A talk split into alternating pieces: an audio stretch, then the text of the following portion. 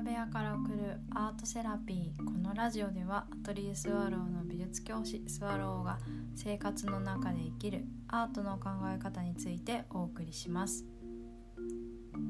えー、今日は拡張機能とモチベーションについてお話ししたいと思います。最近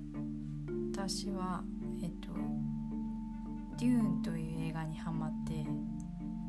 この2週間くらいで2回見に行ったんですけどあのハマる映画があるとえっと間髪入れずに 何回も見に行くたちででなんでかっていう言うとその感情的にあの高まってるうちに目で何度も覚えたいんですよね。自分がどのシーンにすごく反応したのかとかどうしてそのシーンが好きなのかっていうのを目で見て目に覚えさせたいっていうのがあって、うん、でえっと普通に映画を見に行くと普通の画面なんですけど今って iMAX っていう機能があってその、えっと、映画館 iMAX の選ぶと画面がすごく大きかったりだとかあとスピーカーの配置が違っていてこう耳までちゃんと届く鼓膜まで届くっていうのがあってその世界にまるで入ってるような感覚になるんですよね。で2回目はそれで見たのであここが好きなんだっていうのが本当に明確に分かって、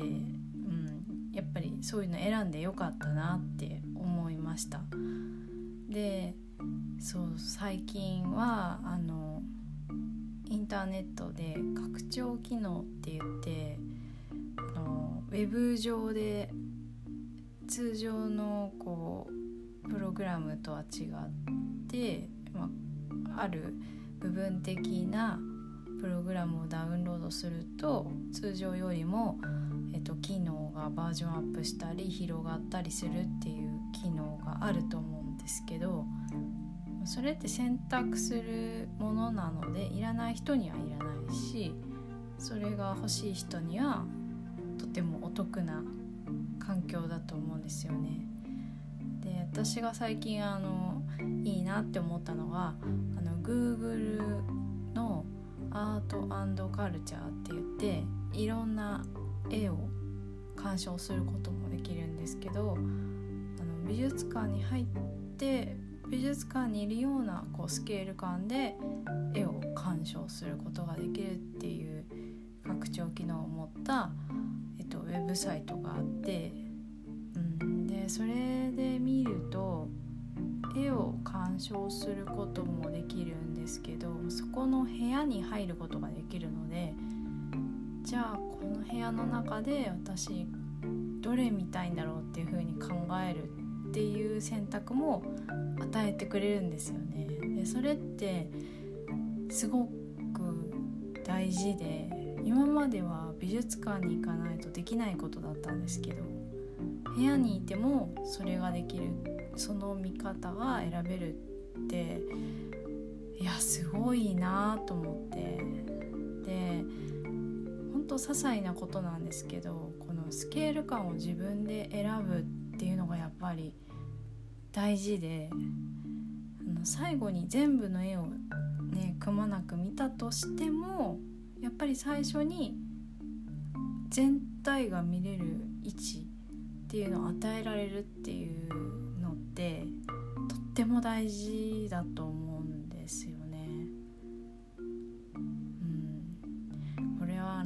一緒にあの見てみないと味わわないとなぜ大事なのかっていうこう臨場感が伝わらないかもしれないんですけど